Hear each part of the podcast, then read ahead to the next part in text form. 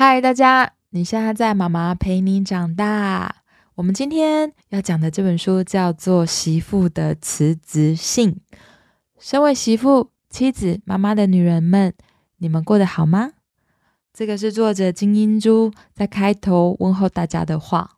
我读这本书啊，其实就是一气呵成，甚至是我中途照顾小 baby，然后陪睡的时候，都想说：“哎，你赶快睡！”我真的很想要看后续，因为我觉得英珠她好像把所有我之前学到的概念，然后她如何找回自己的力量，一一的做自己的验证，然后走出来。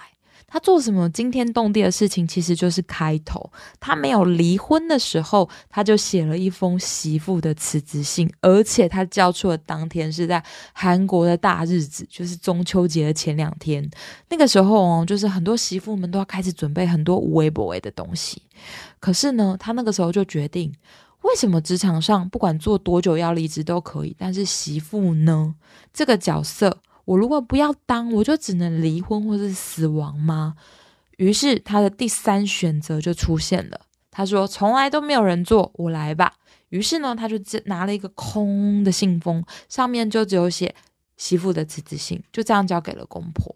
他原本要做好被甩巴掌的觉悟，我看下去的时候，我以为会出现什么那个八点档的剧情，就其实没有诶，他公婆默默的接受了，说。嗯，不管什么时候你没有负担的时候就回来吧。可是呢，英珠她却感觉到，为什么她卸下媳妇这件事情可以如此的简单、轻易又快速？她感觉到的不是满足，她感觉到的是空虚。我自己的体悟，也许是对漫长的二十三年感到，原来这到底都是谁的责任？让我辛苦的人是谁？他发现了，他终于发现了，他发现。那个人是他自己，然后他以为妈妈会理解他，就是当初最反对他结婚，因为她老公是长男嘛，然后大家族又有九个兄弟姐妹，可是因为他公婆超好，然后先生就是他又非常，他女儿又非常爱他先生，他妈妈才会答应，可是没想到他却被他妈妈。好像犯了大罪一样，臭骂一顿，就是你怎么可以对这么好的公婆做出这种事情？他想要他女儿继续的忍耐跟牺牲，然后甚至他还有一个超好的朋友，也跟他讲说，有谁是自己想当媳妇才当的吗？就是那个好朋友也是长媳，全世界都反对，可是呢，他决定，他说我当了二十五年的乖女儿，二十三年的媳妇妈妈妻子，我没有亏欠谁，我要为自己而活。到底发生了什么事情，让他会交出媳妇的辞职信？其实我觉得就好像父权底下韩国社会女人的缩影。她在婚后的两个月啊，就是因为祖母她生日，她从凌晨啊就一直忙到深夜。那过程当中，她可以好好吃饭吗？当然没有，因为所有的客人都是媳妇女儿要准备早餐、午餐、水果、零食，然后还要一直被叫去打招呼。她常常坐下去的时候，饭都已经冷掉了，甚至副驾顺序的吃饭呢，也是都是男生先，像祖父母啊、公公，然后接下来就是叔父、姑公，然后之后就是长男姑婆、侄子，接下来才是媳妇跟女儿，过程都要来来回回，所以就只有吃冷饭跟坐在角落。那他有一次呢，就是准备到昏倒，然后起来就直接到急诊室了。你光听这样子，你就知道说，哇，他们家。是多么多么的传统，多么多么的疲惫。他甚至是婚前还就是婚后还跟公婆住了八年。那即便他不想要再跟公婆住了，先生都极力反对。可是他还是为自己争取到了，却还是要从礼拜五的晚餐待到礼拜天的晚餐。然后过程当中其实就只是陪公婆看电视，他整个周末都消失喽。那你问他先生在干嘛？他的先生礼拜天去运动啊，自己的社团啊去聚餐，所以对他来说，媳妇啊实在是压力太大，而且太无趣了。那他提完媳妇的辞职信之后，他就提离婚，原因就是因为他也不想要再跟他先生生活了。可是他先生呢，有没有接受？他先生其实不能接受，甚至吵自杀。可是你知道，吵自杀的人通常都。没有自杀，所以他现在就出去喝个酒醉，然后说他一定会好好的反省。那他们到最后的结果怎么样？之后你可以，我我会说。好，那他第二步提完离婚，第三步是什么？把他的毕业的儿子女儿送出家门。他希望他们能够独立。他先帮他们付押金跟六个月的房租。可是他女儿能不能接受？儿子可以哦，女儿泪眼汪汪。可是啊，其实英珠她就是因为她的女儿要把她送出去独立的，因为她发现。他自己在不够成熟的状况下结婚，他说：“唯有啊，需要透过一个人的生活，历经各种事情，你才可以成为大人。”其实我自己也是觉得这样，就是你在结婚之前，你要先有一个人可以过好的能力，你要一个人可以过好，其实你才会有幸福的可能。而且啊，他有一个，我觉得真的是很很痛苦的经历，因为英珠她才刚生完老二，她先生就外遇了。可是重点是他先生外遇，他茫然的离家，然后又不知道去哪里，因为他从来都没有一个人在外面过过夜，然后他还要在晚上的时候确认门到底有没有锁，他没有办法入睡，所以他到最后就只能怎么样呢？他就只能再跟先生回去了，因为他非常的恐惧，他没有一个人生活的能力，所以他在所有父权不平等的压力之下，他才会如此的痛苦，所以他一定要告诉女儿。绝对不可以像小孩这样子，在结婚还依赖他人。他有一句话，他是说：“我亲爱的女儿，我不能让你重复妈妈的痛苦。你也许会觉得自己和妈妈会有不一样的人生，但是到底要怎么样不一样呢？其实妈妈也曾经相信爸爸是我的支柱，可是不是呢？如果你像我一样软弱又依赖，那先生当他对你不平等。”你就没有办法堂堂正正的反抗与表达愤怒，而有力量是一个女生最重要的事情，所以她就做了这三件事情。然后她为什么可以做到这三件事情？原因是因为梦，她的梦啊，其实你听起来就觉得哇，好好听哦，就是像她有找不到她鞋子的梦，然后发现其实是她婆婆藏起来的，然后还有她。有做过他发不出声音的梦，因为他长期可能被压迫，甚至是他还做到找不到厕所可以大小便，因为他发现梦都是潜意识。然后他小时候，他妈妈很讨厌哭声，所以他小时候不能哭，他就会一直忍耐，一直忍耐，所以他就会一直做那种找不到厕所，他没有办法顺便顺利大小便的梦，还有他的手被绑起来，还有被砍掉的梦，他没有手的梦，因为啊，他自己去查。当以前的社会啊，女性想要选择的时候会被砍掉双手，因为你要三从四德，你永远都要听男生的话。接下来他的梦就换了，他变到死亡的梦。其实死亡的梦呢，根据作者的研究，就是象征一个新开始，因为啊，他必须要从软弱的他变成不一样的人。可是呢，他在刚开始的时候，他就觉得他想要脱下媳妇或是妻子的角色的衣服，他发现他脱不下来，因为他穿太久了，就好像血肉一样粘在他的身上。你光是听有没有就觉得，哦，对。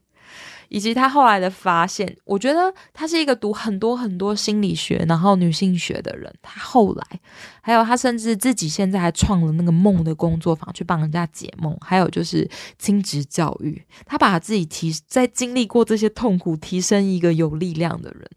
那他自己有说，就是他看了一个卡尔荣格的话，卡尔荣格的他遇见两位朋友，第一个朋友说啊，我刚被炒鱿鱼了。就荣格却以心理学大师的角度说：“恭喜你。”那第二位呢？他说：“哦，我刚刚找到一个大公司，又高薪。”但是卡尔荣格啊，却对他说：“真是不幸。”你问卡尔荣格为什么？他会告诉你说：“因为啊，如果你进了大公司又高薪，你会想要更多，你会逼自己卖命。所以呢，作者就想说，会不会我所经历的，卡尔荣格也会对我说：‘恭喜你了呢？’”因为我经历的事情让我渴望改变，而这些改变可以让我找到力量在自己身上，然后我可以改变我的人生。你知道，我看完整本书啊，我看到是一个人的改变，整个家的重生。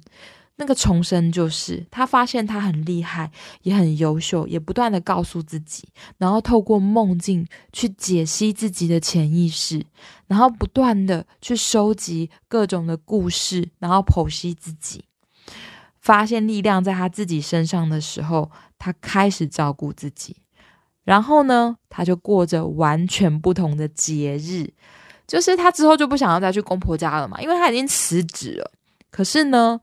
公婆还说：“那如果你愿意的话，你还是可以来。”他跟他先生没有离婚，所以在家族聚餐的时候，他们选在一间餐厅，后来都选餐厅。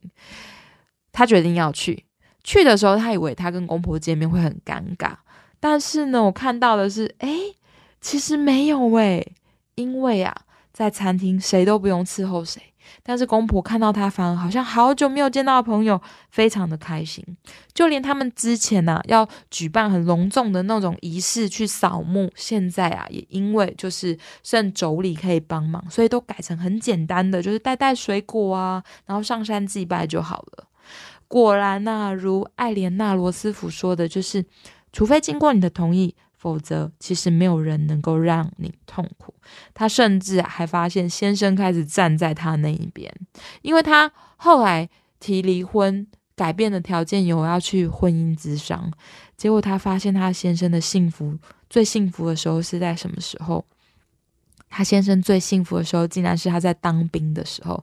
你知道韩国当兵要三年，而且就只能服从。可是为什么一个人他可以觉得他最幸福的时候，却在当兵的时候？因为他先生就是长男呐，长男非常非常大的压力，他就觉得他就只有在当兵的时候，他可以找回自己。你知道，这原来大家都这么辛苦，根本就没人好过。然后他发现。他也可以不做饭，他就跟他先生说：“我要休息一年，我整个都不要做饭。”然后他们就甚至还发现了很多有趣的餐厅，而且他女儿原本被妈妈送出去要独立的时候泪眼汪汪，可是后来啊，却发现自己啊可以好好的生活。那个消失的人生呐，英珠说：“其实让我辛苦的根本不是婆婆，也不是我先生，是我自己。”她要说的是，不是婆婆藏了她的鞋子，而是为什么她现在才要去找自己的鞋子？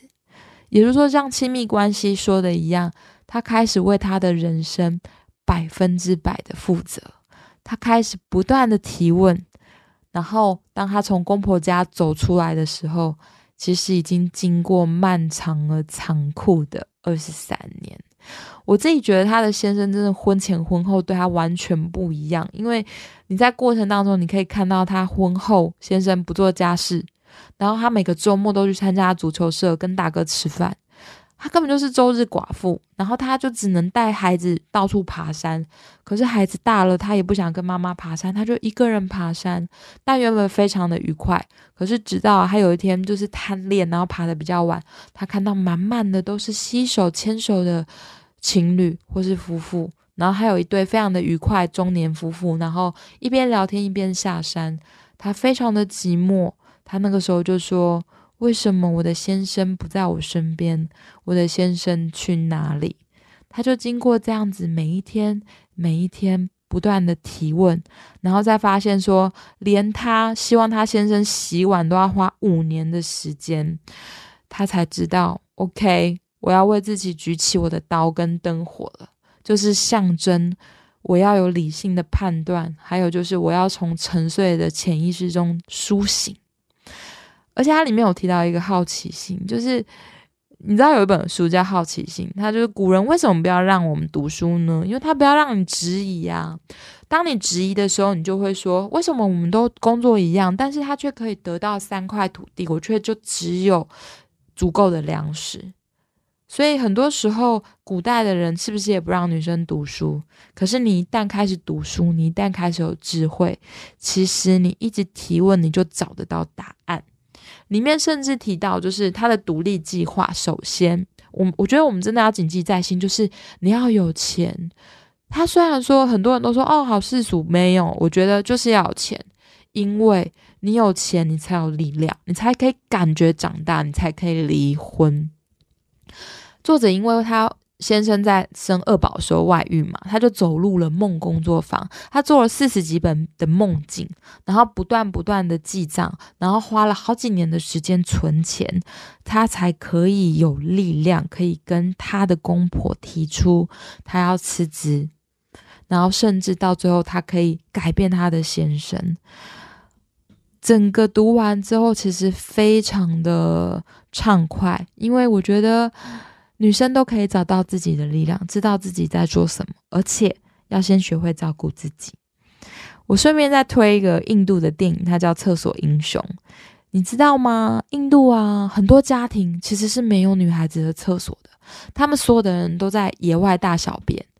但是呢，有一个就是她有读书、有文化素养的女孩，她被疯狂的印度男生追求之后，就决定要跟他结婚。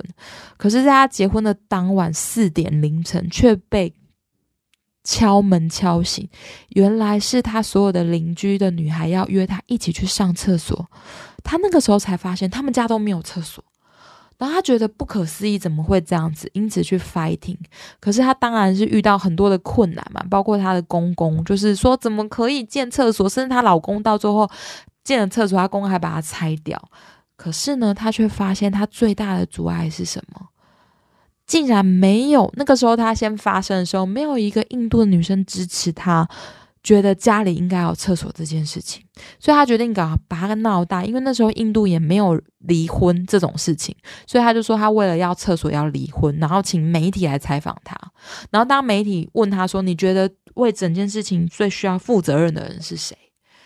然后我觉得那个女生呢，她说出了一个很打动我心里的话，她就说：“是每一天凌晨四点要起来上厕所的女孩子们，因为。”我们竟然愿意接受这件事情，你竟然觉得你需要这样子去，就是只能一天上两次厕所，你都要一直憋，然后甚至你在上厕所当中还会有印度的男生故意就是呼啸而过，拿车灯闪你。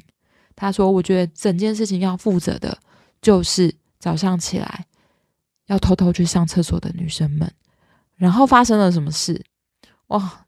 所有的印度女生听完之后都愿意生气了，就好像忽然被唤醒，然后就是摔锅碗瓢盆，说如果没有厕所我就不做饭，没有怎么样。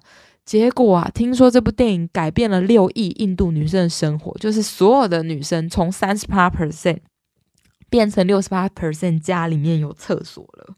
听起来有没有觉得很有力量？所以，如果你现在是在媳妇的角色当中不开心的人，其实我自己的公婆已经算很好了啦，说要写离职信也到还没有到。可是我知道，如果有一天我真的不开心了，其实我们一定要记得，力量都在自己身上。以下分享作者写的小诗：女人呐，要过一人份的人生。有一个女人，她背着自对自己来说很重要的母亲活着。她在婚后。背起了先生和公婆，她有了孩子，又要背一对儿女，直到身体再也无法承受，开始变得疲惫不堪。可是她却认为理所当然，因为啊，没有人教导她不需背任何人就可以彼此一起生活的方法。被背的人呢，以为家是全世界最舒适的地方；背人的女生却认为家是世界上最辛苦的地方。女人再也承受不住重量，叫他们下来。但越是如此，他们越不想从他的背上下来。就这样，长久以来，他不由得反复的把他们背上又放下，放下又背上。女人啊，鼓起勇气，她放下了先生，她也放下了公婆和孩子们，然后她不再背任何人。放下之后，她才发觉，原来不是他们要求她背，而是她自己选择这么做。女人总算领悟。背与被背的人生，对谁来说都无法感到幸福。她开始照顾自己，开始学习幸福。女人要过一人份的人生，希望我们也都有勇气，或是有一天我们也知道，选择权和力量都在我们的身上。分享，我觉得女生都应该要读的书，包括我儿子的老婆也都可以。媳妇的李子欣，也祝福我们都可以更有力量。